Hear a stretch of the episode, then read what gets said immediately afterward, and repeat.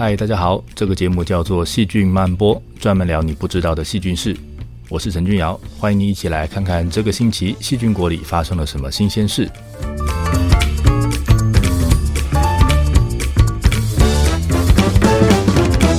细菌习惯单身，一个理由是它们根本是单细胞的生物，细胞完成分裂之后就跟其他的细菌分开来了。那再来是细菌也不需要有配对或者是交配的事情，它们只要一直复制就够了。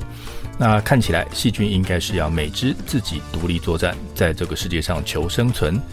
但是其实有些细菌不是这样想的哦。有一大群细菌住在一起，虽然要跟大家分享资源，但搞不好这是一个更有利于存活的好方法。今天我们就来看看这些不愿意过单身生活、坚持要聚在一起的细菌，它们到底从群居里面得到了什么好处。我们来看看细菌跟打美式足球一样，进攻防守本来应该用不同的策略。那霍乱弧菌怎么样反过来使用这些策略？我们也来看看，在面对病毒的攻击的时候，细菌是自己住还是跟同伴一起住，它的存活机会会比较大。那什么样的环境会让细菌倾向跟朋友住，而不是去选择当单身狗？希望你会喜欢今天的节目。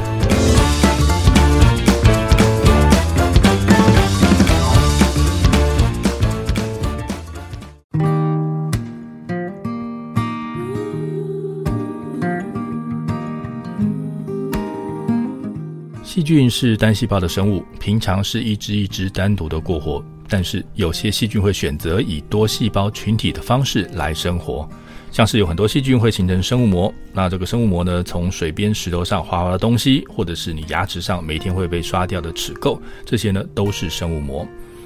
那还有粘液细菌 （mixobacteria），它会长成子实体，它里面会结孢子，让自己可以散播得更快。泥土里面的 Streptomyces 链霉菌，它们会长出像菌丝一样、像网状的结构。那这些呢，通通都是细菌长成多细胞群体的例子。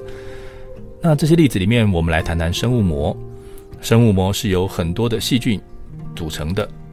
细菌像盖城堡一样，把自己跟同伴用分泌物粘起来。那这样的呢，它们就会变成一大团，就不会被草履虫这一类的生物吃掉。所以，生物膜听起来是一个保护自己的构造。那不过最近有一篇研究发现了一件有趣的事情，细菌竟然会用这种防御的本领来攻击敌人。那这个例子里面呢，他们研究的是霍乱弧菌。那霍乱弧菌呢是个病原菌，会造成霍乱，是个非常让人头痛的病原菌。这个霍乱弧菌虽然会造成霍乱，它会让被感染的人狂拉肚子。那如果没有及时处理的话，可能会致死，所以很严重。那它才会被当作是一个重大传染病。那但是其实霍乱弧菌在病原菌里面并不是一个很厉害的病原菌，因为它们通常只会留在肠道里面，它们很难会被看到会攻到人的身体里面去。那在这篇研究里面，他们看的是这个霍乱弧菌跟免疫细胞之间的对决。那这个跟人的细胞来比，霍乱弧菌的大小要小非常多。那这个大小差距差不多等于是一个人跟一间大教室的比例。那你现在看你在一间大教室里面哈，都有差多少哈，你就大概知道细菌跟细胞会差多少。那在过去的研究里面呢，我们就知道霍乱弧菌它会形成生物膜。那在这篇研究里面，研究人员第一次发现霍乱弧菌会在免疫细胞上分泌原料，然后长成生物膜。那通常这个细菌呢，在一个表面上长成生物膜的目的是为了要能在这个表面上长久居住。那但是这次看到的现象是，这个细菌在免疫细胞上面长成生物膜。诶，这绝对不会是这个细菌想要住在这个免疫细胞上面，也不是这个细菌想要找免疫细胞自杀。那它到底这些细菌为什么要长在这里呢？研究人员很快就发现，这群霍乱弧菌，他们在碰到免疫细胞的时候，会很快的用长成生物膜的方式来包围住这个免疫细胞。一大群细菌就包在这个免疫细胞的外面，长成了生物膜。然后呢，这些细菌接下来就会开始分泌毒素，那来攻击并且杀死这个免疫细胞。那因为是用生物膜封起来的，所以这个毒素的浓度就会比较高，那就会很快的就干掉里面的那个免疫细胞。那在任务完成之后呢，这些细菌会分解掉生物膜，然后就地解散。过去我们对霍乱弧菌的认识是，这个细菌在环境里的时候会形成生物膜来保护自己。那如果它进到人的身体里面之后，会产生毒素来攻击细胞。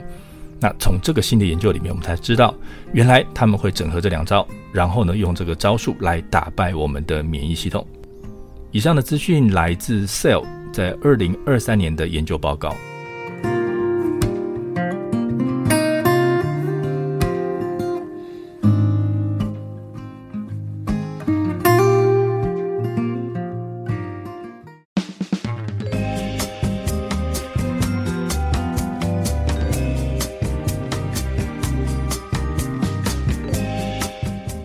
细菌有一种数量感应机制 （Chrome Sensing）。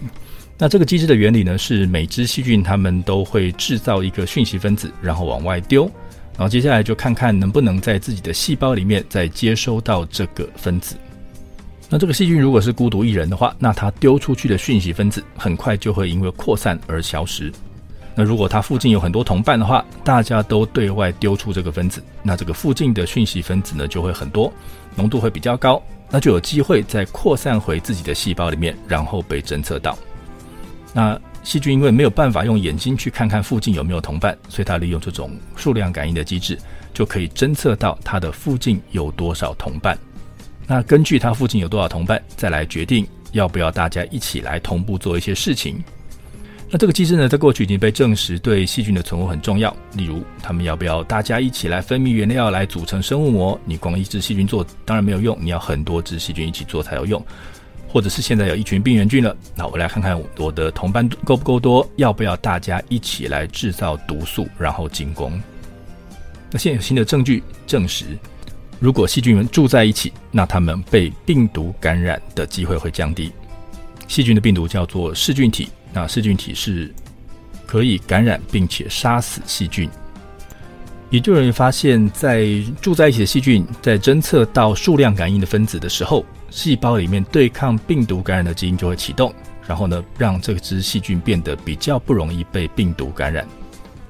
你可以想想，跟别人住在一起，那被传染的机会应该要提高。那大概就是因为是这样，所以在这个演化的过程里面，细菌就慢慢演化成为。当自己的身边有很多同伴的时候，就先提高自己对病毒感染的抵抗力，预做准备。那另外还有一些研究证实，在有病毒出现的时候，细菌会制造而且会分泌抗病毒的成分。那这些成分呢，它可以卡在病毒的 DNA 上面，让病毒失效，或者是呢抑制这个被感染的细菌制造病毒的蛋白质。那有这些成分存在的时候呢，细菌就比较不容易受到病毒的感染。好了，那如果今天这只细菌是跟一群同伴住在一起，那隔壁的细菌如果制造了这些抗病毒的成分，那就可以让我不要受到病毒的攻击。所以喽，这也是跟别人住在一起的好处。当你跟别人住在一起的时候，就会有机会让自己比较不容易受到攻击，让自己变得更健康。那这几年科学家会发现了一个有趣的小东西，就是很多细菌会分泌一种由细胞膜组成的小泡。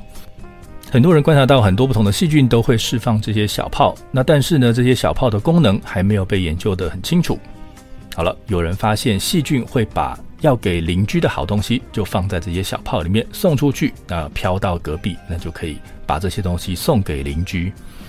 那有的细菌也会用这些小泡来帮助邻居修复他们破掉的细胞，来救他的同伴。那不过呢，我们今天要讲的这个小泡有完全不一样的功能。你还记得你在看《捍卫战士》电影《Maverick》里面有空战的场面？那当这个后面有飞弹来袭的时候，战斗机的驾驶员可以像天女散花一样释放出火焰弹，然后呢吸引追上来的飞弹。细菌也会玩这招。当病毒要感染细菌的时候呢，它必须先吸附在细菌上面。那我们发现这个细菌会大量释放出这些刚才讲的小炮，这个小炮呢就会吸引病毒的攻击。就像你用火焰弹去吸引飞弹的攻击一样。那如果你今天是跟很多同伴住在一起，当你的同伴在释放出这些小炮来吸引病毒的时候，在旁边的你被病毒攻击的机会也就同时降低了。所以刚刚提的这些例子都告诉我们，当细菌跟同伴住在一起的时候，就可以借由大家的合作跟贡献，一起降低受到病毒感染的机会。以上的资讯来自《Current Opinion in Microbiology》在二零二三年的研究论文。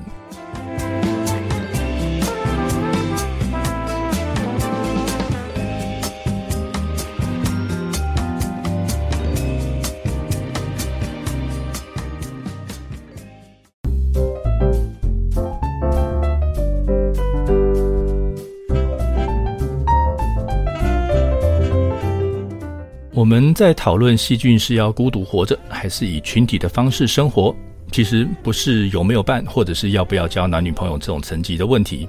这个问题背后有个更大的秘密，一个这么多科学家到现在还没有办法解开的秘密。有的生物选择自己一个细胞生活，像细菌；有的生物呢，会由很多细胞组成的，像我们人类。那现在地球上有这么多种动物，这么多种植物，这些都是多细胞的生物，显示变成多细胞是一种很成功的生活方式，是地球生物演化史上一个非常重大的改变。那当初生物为什么可以从单细胞变成多细胞，用这种完全不一样的方式来生活呢？我们现在想想，用多细胞的方法生活可能会有什么样的好处？当你变成由很多个细胞组成的大群体的时候，最直接的好处就是变大了。那变大之后呢，原本能够吃它的这些敌人就吃不了它。嗯，这个就是最直接的好处。那再来就是，当这一个多细胞的群体受到外界攻击的时候，它也可以就直接牺牲最外层的细胞，但是呢，保住在内层的细胞。那这样这个个体就能够活得下来。这样也是一个很明显的好处。但是问题来了。一开始变成多细胞的那个生物，到底为什么要这样做？到底为什么可以这样子做？对这一点，目前还只有零星的证据可以参考。我们并不太知道当初这个生物的祖先到底是怎么样做到这一点的。我们来想想看哈，生物一开始应该是利用变成多细胞的形态来度过某个突然间发生的灾难危机。那平常这个生物应该是用单细胞的方式正常生活。那在它有一个特殊能力，让它在灾难发生的时候可以变成多细胞的形态，来提高自己的存活机会。那最后呢，才会产生固定的突变，来让这个生物维持多细胞的生活方式。虽然说这样的推论听起来很合理，但它毕竟只是一个想法，没有人真的站在那里看着它发生，所以就没有办法证实。不过呢，现在有证据了，一个瑞典的研究团队做了这个研究。他们分别拿了大肠杆菌当做革兰氏阴性细菌的代表，也拿了金黄色葡萄球菌当做革兰氏阳性细菌的代表。那这样子两大类的细菌都有了代表了。那么接下来把这些细菌呢培养在百分之六的高盐环境里面。那这个百分之六海水大概是百分之三，所以这个大概是海水盐度的两倍咸。那他们发现了一个有趣的事情，他们发现这些原本是以单细胞方式生活的细菌。在高盐环境下，就会开始变成多细胞，一个肉眼看得见的群体聚在一起。有的群体的长度，甚至会到两公分。我一个肉眼看不到的生物，居然可以聚成两公分大小的群体，哦，那真是很惊人。那可是你，如果你把这些细菌再放回到盐度只有百分之零点五，就是一般的培养基里面的话，它们又会回到原本单细胞的生活方式。哦，所以这告诉我们说，细菌它。具有在两种不同环境下切换两种不同生活方式的能力。那他们也发现，如果把这些细菌持续的在百分之六的高盐环境下养一段长时间之后，这些细菌就会开始慢慢发生突变，然后呢，就变成了永远都以群体的方式生活的这种状态。好。那这个实验结果呢，又证实了这个环境可以引发生物从单细胞的生活方式演化变成多细胞的生活方式。那所以这告诉我们，细菌有可能是在早期的地球环境，在不是很好的这种状况，为了对抗环境里的逆境而变成了以多细胞群体的方式来存活。那这样的环境呢，会促使这些细菌发生突变，然后慢慢的转换，变成以多细胞的方式存活，而造就了后面的这些多细胞的生物。以上的资讯来自 Nature Communication 在二零二三年的研究论文。